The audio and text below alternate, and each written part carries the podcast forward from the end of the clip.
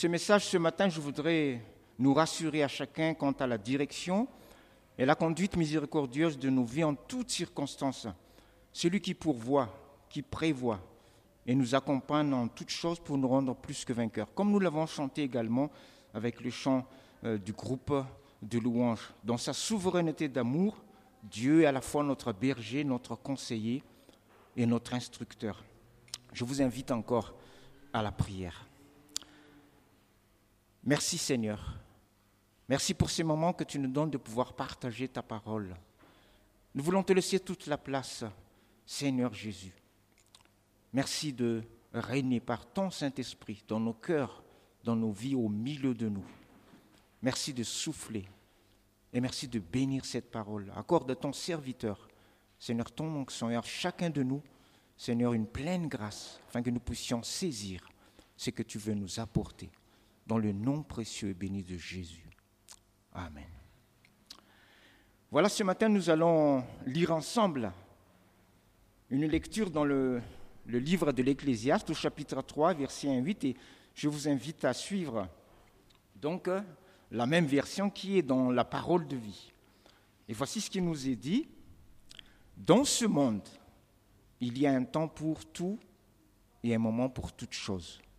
Il y a un temps pour naître et un temps pour mourir. Un temps pour planter et un temps pour arracher les plantes. Il y a un temps pour tuer et un temps pour guérir. Un temps pour démolir et un temps pour construire. Il y a un temps pour pleurer et un temps pour rire. Un temps pour les chants de deuil et un temps pour les danses joyeuses. Il y a un temps pour lancer des pierres et un temps pour les ramasser. Il y a un temps pour embrasser et un temps où il n'est pas bon de le faire. Il y a un temps pour chercher et un temps pour perdre. Un temps pour garder et un temps pour jeter. Il y a un temps pour déchirer et un temps pour coudre. Un temps pour se taire et un temps pour parler. Il y a un temps pour aimer et un temps pour détester. Un temps pour la guerre et un temps pour la paix. Ce matin, nous allons aborder quatre points pour mieux connaître ce Dieu qui nous appelle à la vraie vie et mieux connaître également ses voies miséricordieuses. Quatre qualités de Dieu, donc, manifestées en vue de nous donner en toutes circonstances de l'assurance. Premier point, nous avons un Dieu qui nous rassure. Contrairement, si vous connaissez un peu les histoires dans le monde, dans l'Ancien Testament, aux divinités de l'Ancien Testament qui faisaient peur, notre Dieu, le Dieu d'Abraham, d'Isaac et de Jacob, le Dieu qui a encore été décrit ce matin dans l'un des chants, avec tous les noms qui, euh, qui témoignent de son caractère, le Dieu de l'Alliance qu'il a renouvelé en Jésus-Christ pour une espérance vivante et éternelle, celui qui a créé toutes choses avec une infinie sagesse et une grande gloire, eh bien, il nous a également donné sa parole qui est entièrement imprégnée et inspirée par cette sagesse d'en haut que le monde ne connaît pas. C'est-à-dire que nous ne la trouverons pas dans ce monde, cette sagesse de Dieu, ni dans son système. Nous allons voir combien Dieu veut nous rassurer et nous aider à avancer dans notre cheminement personnel et collectif également, malgré les difficultés et les défis de la route. Et nous savons qu'il n'en manque pas. Celui qui a déclaré également ses disciples, à le Seigneur Jésus, après sa résurrection, qu'il avait reçu tout pouvoir dans le ciel et sur la terre, dans Matthieu 28, 18, et qui a reçu le nom qui est au-dessus de tous les noms, avait aussi cette intention et veut nous rassurer dans cette noble tâche. En vérité, frères et sœurs, toute la Bible est remplie de cette prévenance divine pour nous rassurer. Combien de fois le Seigneur et ses apôtres commencent leur salutation en souhaitant la paix à leur auditoire, que la paix ou que la grâce et la paix vous soient données. Cet esprit caractérisé par le doux murmure que le prophète Élie avait entendu sur le mont Horeb, et également l'image de la colombe dans le Nouveau Testament qui symbolise le Saint-Esprit reposé entièrement sur le Seigneur Jésus afin de toujours assurer son peuple. Et nous trouvons également cet esprit présent dans ce texte d'Ecclésiaste comme nous allons le voir. Un Dieu qui rassure. Deuxième point, un Dieu qui s'abaisse. Et ça, ça rassure. Si vous rencontrez un grand gaillard avec une épée à la main, euh, vous ne serez pas rassuré. Mais si vous le voyez s'incliner devant vous, vous allez être rassuré. Ça veut dire qu'il est en train de nous dire qu'il est là pour nous servir. Et ce Dieu qui a créé l'univers, frères et sœurs, vient à nous en s'abaissant. Dans ce texte, ce n'est pas Dieu lui-même qui nous parle, comme sur le mont Sinaï, où c'était le doigt de Dieu, nous, dit la Bible, qui avait écrit la loi avec Moïse, et près, euh, près duquel le peuple ne pouvait s'approcher de peur de mourir, tellement la manifestation de Dieu alors était terrible et sa gloire insupportable. Si c'était le cas ici, ben nous non plus, nous n'aurions pas pu supporter la splendeur de sa gloire et l'éclat de sa sainteté. Euh, Simon-Pierre l'avait très bien compris quand, il avait saisi que Jésus était le Fils de Dieu, il lui dit, Éloigne-toi de moi, car je suis un homme pécheur. Il avait compris que le péché et la sainteté de Dieu ne pouvaient pas euh, cohabiter ensemble. Et l'apôtre Jean également sur l'île de Patmos, alors que ce n'était même pas Dieu, mais c'était un ange qui s'est approché de lui, il avait senti ce, poids, il s'est incliné euh, par terre, parce que, euh, comme le, prophète Ésaïe avait dit, mes yeux ont vu son salut, je vais mourir. L'ange le rassurait en disant, mais relève-toi, je suis un serviteur comme toi. Et dans sa clémence, Dieu a voulu s'adresser à nous en cachant sa gloire. Il a humilié cette gloire pour que nous puissions la supporter. Dans cet abaissement, Dieu a aussi euh, humilié sa parole, cette parole glorieuse avec laquelle il a créé le ciel et la terre, pour que nous puissions la serrer dans notre cœur et non pour nous écraser. Et au travers des saintes écritures, de son histoire, de ses différentes traductions et même versions, Dieu a ainsi utilisé des hommes comme nous pour pouvoir transmettre son message divin. Et chacun d'entre nous, nous sommes souvent prompts à, juger, mais Dieu qui est amour, il veut relever. Et c'est ça le message de la Bible. Tout, toute la Bible nous parle de cet amour de Dieu. Chaque fois que vous tiendrez euh, votre Bible, souvenez-vous que Dieu a abaissé sa parole éternelle, sa gloire, sa puissance, sa sainteté, pour pouvoir nous parler personnellement, pour que nous puissions accéder en sa présence sans craindre son courroux, comme sur ce mont Sinaï. Alors, euh, pour notre gouverne, quand la Bible parle du mont Sinaï ou du mont Horeb, c'est le même lieu. Parce que le mont Horeb, en fait, se trouve donc sur la péninsule du Sinaï. Et curieusement, euh, quand euh, la Bible parle du mont Sinaï, Exode 19, versets 6 à 13, eh bien, c'est également euh, chapitre 19 dans Un roi, versets 6 à 13 également, où la Bible parle du mont Horeb. Il y a des curiosités comme ça dans la Bible qui nous parlent que c'est vraiment inspiré. Sur le mont Horeb, dont nous avons parlé tout à l'heure, après avoir passé par le feu, le tremblement de terre, par un vent puissant, la Bible nous dit que Dieu n'était pas encore là. Mais ensuite, le prophète Élie avait entendu ce doux murmure. Et Dieu était là. C'est ainsi qu'il veut nous parler, pour nous rassurer, pour que nous puissions entendre sa voix. Dieu s'abaisse également. C'est pourquoi aussi Dieu s'est révélé au travers d'un peuple, le peuple d'Israël, pour que nous puissions comprendre son message. C'est un peu comme si pour s'adresser au peuple malagasy, eh bien Dieu va utiliser une malagasse, hein, comme nous avons entendu dans le témoignage tout à l'heure. Si c'était un ange qui est venu ici, nous n'entendrons rien, nous aurons peur. Ce serait formidable, évidemment, que ce soit un ange, n'est-ce pas, qui, qui, qui, préside et qui apporte le message. Mais pas du tout, frères et sœurs. Si c'était un ange, le message ne serait pas passé. Nous tremblerons tous dans nos pantalons. Mais nous remercions Frédéric qui a remplacé Serge hein, et votre serviteur. Désolé, ce n'est pas un ange, hein, mais voilà. C'est Dieu qui veut ainsi pour nous faire passer quelque chose. Troisième point, un Dieu qui fait grâce. Ici, nous allons voir le contexte historique de ce passage. Tout à l'heure, c'était une vue générale, afin que nous puissions réaliser que euh, Dieu utilise des hommes de toute, euh, toute condition pour que euh, nous puissions comprendre ce qu'il veut nous transmettre. Quand on connaît comme Israël le contexte de l'Ancien Testament, où les divinités étaient très exigeantes, jusqu'à demander, figurez-vous, le sacrifice des enfants pour que le ciel puisse s'ouvrir, eh bien le Dieu d'Abraham a vraiment opéré de grands changements révolutionnaires. Avec lui, plus de sacrifices d'enfants. Il dit même, comme dans le psaume 127, que les enfants eux-mêmes sont déjà des bénédictions de la part de Dieu.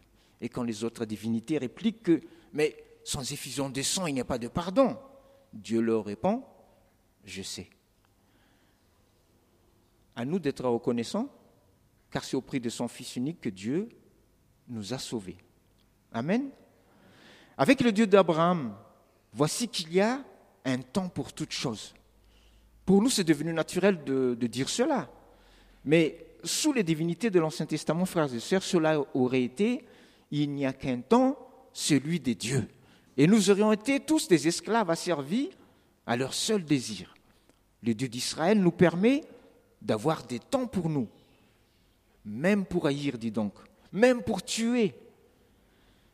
Exemple des faits révoltants aujourd'hui, combien de personnes ne disent-ils pas s'il y avait un Dieu, pourquoi tant d'injustice Pourquoi tant de violence Pourquoi tant de bafouements des droits des enfants, des femmes innocentes? Oui, Dieu sait. Mais la Bible nous dit aussi qu'un jour, chacun rendra compte devant lui. Aujourd'hui, c'est le temps de la patience de Dieu. Et ce texte nous rappelle que nous sommes encore dans ce temps où, même si Dieu le voit, même s'il pleure, même si le Saint-Esprit est attristé, eh bien, dans sa clémence, dans sa miséricorde, dans sa patience, Dieu nous accorde à chacun ce temps pour le connaître et pour passer à la repentance, pour saisir la vie éternelle. Il sait que nous pouvons passer par là, les uns et les autres. Chacun, un jour. Dieu nous connaît et nous comprend. Je me rappelle, j'étais alors euh, responsable euh, pour la première fois d'une cellule de prière et une brave sœur me disait, si j'étais à la place de Dieu, cela fait longtemps que j'aurais acheté un vin de long rifle pour régler les comptes aux méchants. J'étais obligé de lui dire, vous savez sœur, si Dieu faisait ça, vous aussi vous serez dans sa ligne de mire. elle m'a dit, moi? J'ai dit oui, la Bible nous dit qu'il n'y a pas un juste, pas même un seul. Nous avons tous péché. Elle a réfléchi, elle a dit, c'est vrai Johnny.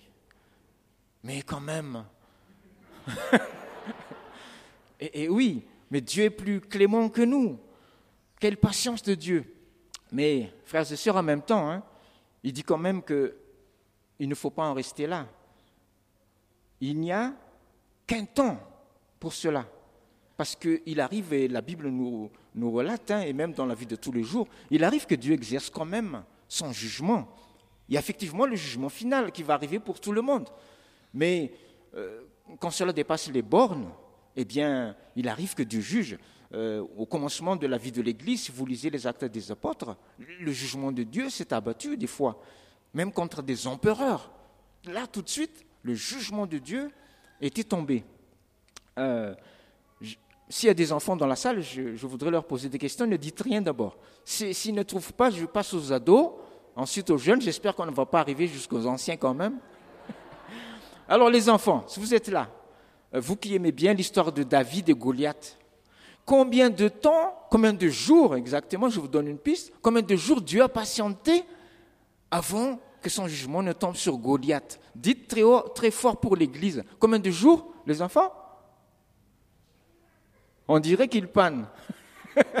bon, les ados, c'est des ados, combien de jours Dieu a patienté Ben dis donc.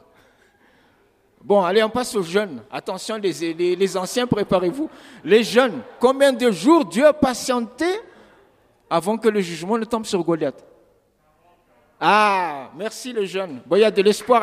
Applaudissements pour le jeune. Oui, le chiffre 40 euh, euh, a une grande signification dans la Bible. C'est, euh, on va dire, c'est le maximum, n'est-ce pas? Quand Israël a tourné dans le désert, c'était pendant 40 ans.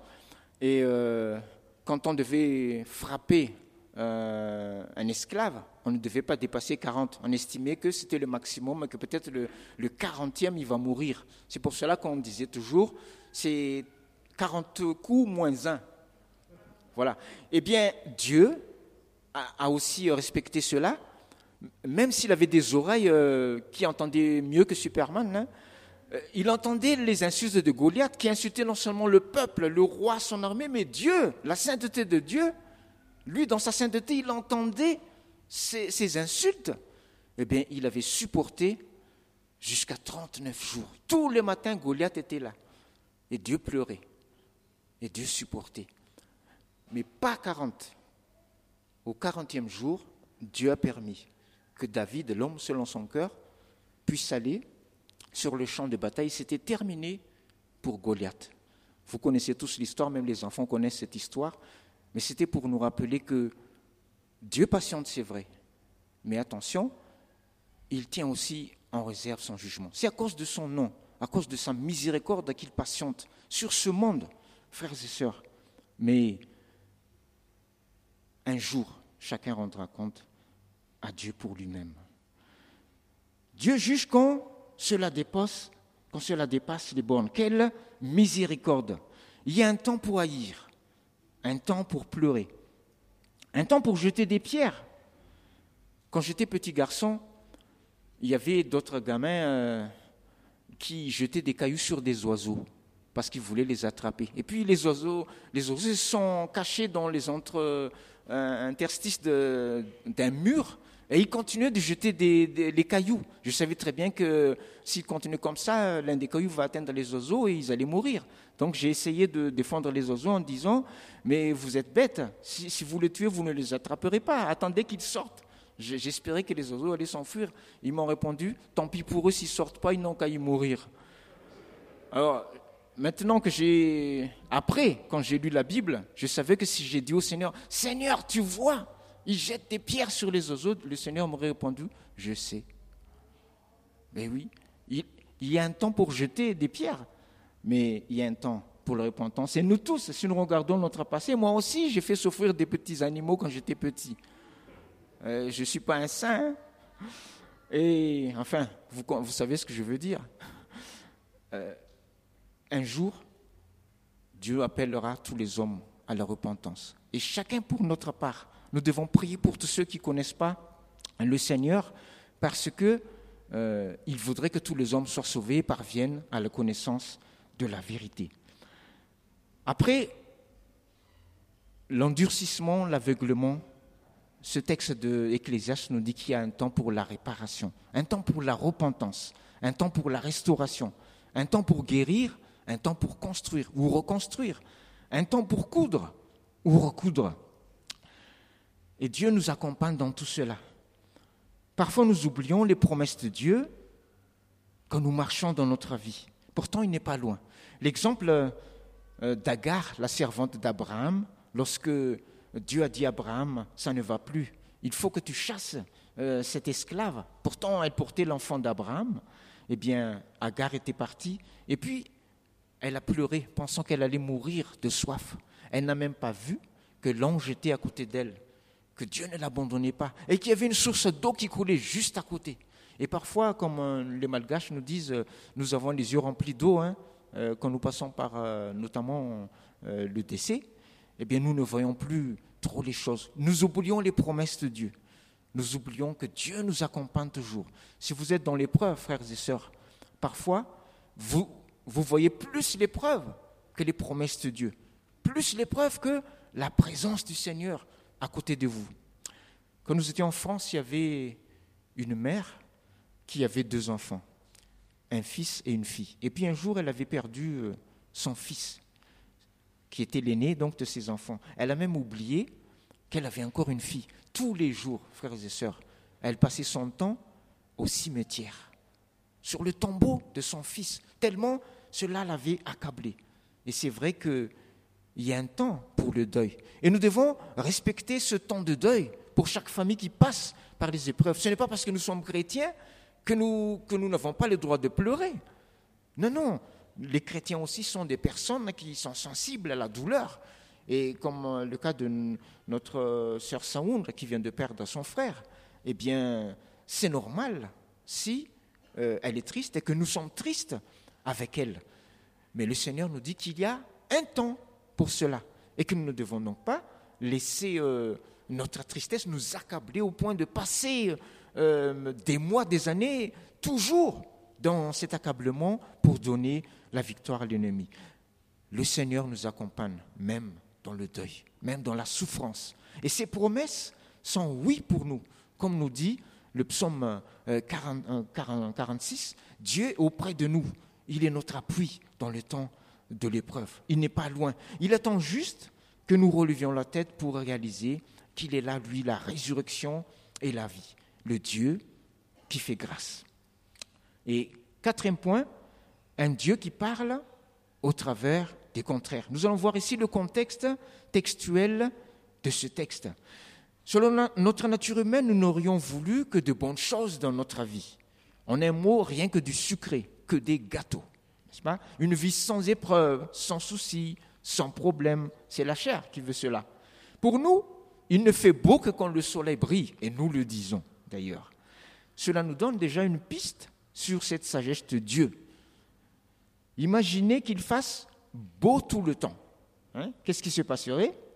Nous aurons donc une terre sans pluie n'est-ce pas? Avec seulement le soleil.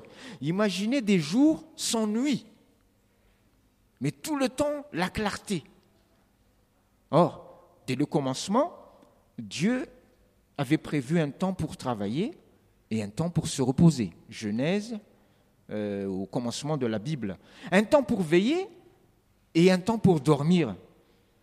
Ici, j'en profite pour nous donner le conseil de nos diététiciens il y a un temps pour manger. Et quand je dis manger, je ne dis pas bouffer. Bouffer, c'est avaler euh, n'importe comment à la va-vite. Alors je m'excuse pour ceux qui travaillent peut-être dans ces lieux, frères et sœurs, mais tout ce qui va vite n'est pas bon pour notre santé en ce qui concerne le temps de manger. Notre système digestif euh, demande vraiment un temps pour euh, la digestion, pour dégager tous les sucres, etc. Et si nous ne respectons pas cela, un jour, nous allons dire aux autres, je suis un régime, pour après finir par dire, euh, ne faites plus comme moi, c'est trop tard, n'est-ce pas? Et il y a ce temps donc qu'il faut respecter pour euh, notre santé, surtout dans ce temps que nous vivons. J'en profite également pour euh, donner l'annonce de nos animateurs. Est-ce que vous prenez également un temps en famille de s'amuser ensemble ou de jouer ensemble, de se détendre? Ou c'est toujours travail, travail, travail, travail, travail, et puis aller au dodo, n'est-ce pas? Eh bien, je vous livre le secret des Japonais. Euh, dans leurs entreprises, ils permettent à leurs ouvriers, à leurs salariés, de, après un temps de travail, de prendre un temps de détente. Et ce n'est pas du temps perdu, parce qu'après, ils sont encore plus productifs. Et Dieu est sage donc, parce que dès le livre de la Genèse, c'est lui qui avait commencé ça il y a un temps pour travailler et un temps pour se reposer. Et nous qui sommes chrétiens, des fois, euh, nous sommes entraînés. Et on parle après de burn-out, ce sont surtout les pasteurs qui attrapent ça. On parle de surménage, hein, les étudiants, n'est-ce pas? Et Dieu veut nous apprendre qu'il y a un temps pour tout. Je vous délivre également le secret des anciens. Parce que quand nous faisons des réunions chez notre sœur euh, Saound, euh, elle entend quand même certaines choses et quand elle nous apporte, euh, nous sert à boire, elle nous dit, mais c'est, c'est quand j'imaginais pas la réunion des anciens comme ça, mais vous avez une belle ambiance, dis donc. Eh ben, ben oui, parce que nous prenons un temps aussi hein, pour, euh, pour travailler. Et quand nous faisons les retraites, par exemple, si nous ne faisons que travailler et que, que, nous chargions nos neurones de stress du travail, eh bien, au bout de quelques mois, eh bien, ce ne sera plus pareil les forces. Mais nous avons appris également de prendre un temps, de mettre euh, un, temps de, détente dans cette retraite. Et quand les nouveaux anciens qui ont été élus ont assisté pour la première fois à notre réunion, eh bien, il y en a un qui a dit, en tout cas, je réalise qu'il y a une bonne ambiance au milieu de vous. béni soit le Seigneur, si nous avons pu euh, saisir cette euh, sagesse de Dieu, qu'il y a un temps pour tout. Alors je vous rassure, nous ne faisons pas que nous chamailler, hein. il y a un temps pour tout quand même. Voilà. Alors, j'en profite également pour faire un petit détour dans le jardin d'Éden, qui n'est pas très loin maintenant, puisque nous en avons parlé, pour apporter un élément de réponse à cette éternelle question. Mais pourquoi donc Dieu a aussi mis dans le jardin d'Éden le fameux arbre de la connaissance du bien et du mal, dont le fruit était interdit. Quelle idée de mettre un, arbre et d'en interdire le fruit, n'est-ce pas? Beaucoup se posent cette question. Eh bien, pour les mêmes raisons, très sage, que Dieu a créé et le soleil et la pluie, et le jour et la nuit, et l'activité et le repos, etc. Il y a une question d'équilibre cosmique qui dépasse notre entendement. Dieu est plus grand que nous. Il est plus sage que nous. Nous, ne voyons que notre intérêt. Évidemment, si c'est nous qui avons créé le jardin d'Éden, si nous avons eu plein pouvoir, nous aurons arraché l'arbre de la connaissance du bien et du mal. Nous aurons euh, même tué tous euh, tout, ce qui, que nous pensons être nuisible. Mais Dieu nous appelle à, lui faire, à lui faire confiance. Une autre raison est également que Dieu veut apprendre à l'homme et à la femme à être vraiment libres avec un grand L. Tout comme Jésus était entièrement libre d'obéir ou de désobéir à Dieu. Mais il a choisi l'obéissance et jusqu'à la mort de la croix. Ici, nous parlons de choix volontaire et de libre arbitre. Il y en a qui pensent que Jésus euh, était incapable de pécher. Mais je vais vous dire une chose. Satan, qui est un être très, très, très intelligent, n'aurait pas perdu son temps à tenter le Seigneur Jésus si Jésus était incapable de pécher, s'il était un robot téléguidé de sa naissance à sa mort. Non, il savait que comme Adam et Ève, dont il a eu un succès, il a voulu aussi essayer la même chose avec le Seigneur Jésus. Et la Bible nous dit que quand Jésus a triomphé de ses tentations, le diable s'en est allé attendant une autre occasion pour encore le tenter. Et je vous rappelle également que c'est le Saint-Esprit qui a conduit Jésus au désert afin qu'il soit tenté. C'est-à-dire que c'était une case obligée pour que cette liberté puisse être saisie par Jésus. Ce n'est pas Dieu qui doit obliger Jésus à aller à la croix. C'est Jésus qui doit, dire, comme c'est écrit euh, dans le livre d'Ésaïe, Me voici, envoie-moi. Et il l'a dit à ses disciples euh, lorsqu'il allait monter à Jérusalem, le Fils de l'homme va être livré. Et un autre passage que je voudrais euh, vous citer, qui nous rappelle que c'est vraiment avec un plein accord, dans sa pleine liberté que Jésus avait accepté ce sacrifice. C'est que dans un autre jardin, dans le jardin de Gethsemane, euh, sur le mont des Oliviers, eh bien Jésus, en priant, avait sué des grumeaux de sang. Si c'était automatique, frères et sœurs, il aurait attendu les bras croisés en disant à ses disciples, l'heure va venir, les gars. Eh bien, nous attendons, mais ne vous inquiétez pas, c'est automatique. je vais être crucifié, puis ça va ressusciter automatiquement. Non, frères et sœurs. Quand il a dit à ses disciples, veillez et priez, car l'esprit est bien disposé, mais la chair est faible, il se l'est appliqué à lui-même. Quand il a sué des grumeaux de sang, ce n'était plus pour chercher la volonté de Dieu, il la connaissait très bien, mais c'était pour plier sa volonté à la volonté de son Père. Dans sa prière, il avait même dit, ah s'il était possible, que cette coupe s'éloigne de moi. Mais il a dit, dans les grumeaux de sang, mais non ma volonté, mais la tienne, Seigneur. Oui, Jésus était pleinement homme, comme vous et moi. Et Dieu ne nous soumet pas à une tentation qu'au-dessus de nos forces. Frères et sœurs, il connaît la mesure de notre foi chacun. Et c'est une case obligée, j'ai dit. Que nous puissions passer afin que nous soyons vraiment libres. Qui d'entre nous a été obligé pour passer par les eaux du baptême? La Bible nous dit que c'est l'engagement d'une bonne conscience envers Dieu et envers son peuple. Oui, pour passer à l'obéissance de son Père, Jésus, eh bien, s'est soumis et il a prié et veillé pour ses disciples également, afin que nous soyons les uns et les autres dans, dans, cette, foi, dans cette obéissance des Écritures. Nous ne comprenons pas toujours la volonté du Seigneur à notre égard, mais il nous invite à lui faire confiance. Pourquoi ceci? Pourquoi cela? Dieu sait. Ma première leçon spirituelle, j'étais encore un converti, hein, et c'est d'ailleurs euh, ma femme que le Seigneur a utilisée. Elle avait une cellule de, prière, une cellule de réveil. Et j'avais des questions et des, des, révoltes en moi. Et j'ai rencontré leur responsable spirituel. Quand je lui ai partagé, il m'a dit, il faut dire merci Seigneur. Je peux vous dire que mon sang est, monté très vite. Parce qu'à ce moment-là, je, pratiquais les, arts martiaux. Bon, plus tard, quand je me suis converti, je ne suis plus remonté sur le tatami, mais j'ai gardé quand même certains principes conformes à la Bible, comme le respect du lieu qui nous accueille. Est-ce qu'il y en a encore qui me collent des chewing-gums sous les tables là, sous les, sous les bancs de l'église? Il faut respecter le lieu qui nous accueille, n'est-ce pas? Comme le respect des aînés. Et ce frère, pour moi, était un aîné spirituel. Donc, tout de suite, je me suis incliné dans ce réflexe que j'avais appris également. Mais j'ai traîné des mois et des années ce merci Seigneur. Alors que euh, je venais justement d'avoir des épreuves et je dis, mais comment est-ce qu'on peut dire merci Seigneur? Et plus tard, quand je me suis converti, un peu plus tard encore, la lumière est venue brusquement en moi. Et je me suis prosterné encore plus bas en disant, c'est vrai Seigneur, je te remercie. J'ai compris pourquoi j'étais passé par cela. Et si je n'étais pas passé par cela, peut-être que je ne serais pas au milieu de vous ce matin. Tout ça concourt à ce que je sois appelé enfant de Dieu un jour. Et vous aussi. C'est parce que vous êtes passé, parce que vous êtes passé, que vous êtes là ce matin. Par la grâce de Dieu qui continue son œuvre dans nos cœurs et dans nos vies. Alors je vous invite à chacun à dire merci Seigneur. Hein. Dites merci Seigneur pour Johnny Mam. Voilà. Même s'il m'énerve. Quand il me regarde avec ses gros yeux. Voilà. Bon. Comme il n'y a qu'un temps pour rire, nous arrêtons là, parce que c'est enregistré en plus.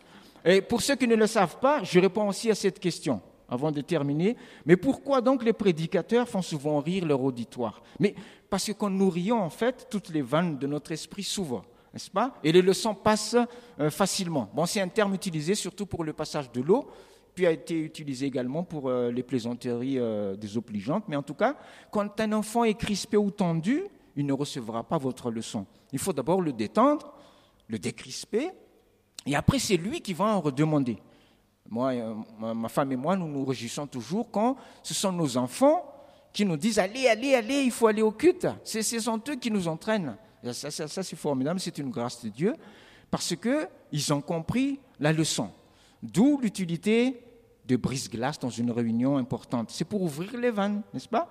Donc j'espère que vous avez bien reçu le message du Seigneur aujourd'hui. Pour conclure, eh bien, vous pouvez appliquer à d'autres passages de la Bible ce que nous avons fait sur ce passage des Écritures pour mieux louer notre Dieu et pour mieux apprécier la méditation de la Bible. C'est le chant du cœur de Dieu pour le monde pécheur. Ce Dieu qui veut nous rassurer, qui nous rassure, qui s'abaisse pour nous, pour nous servir qui nous fait grâce en toutes circonstances et qui nous parle au travers de toutes ses œuvres. Et puis, frères et sœurs, il est aussi celui qui nous prépare pour le retour glorieux de son Fils. Acceptons par la foi, comme quelqu'un a dit aussi tout à l'heure dans son témoignage, acceptons par la foi sa discipline, même si nous ne comprenons pas. Cette discipline, en fait, nous prépare des habits sur mesure, afin que quand le Seigneur puisse euh, quand le Seigneur reviendra, nous puissions être prêts à son retour. À nous d'y répondre favorablement à cet appel. Soyez bénis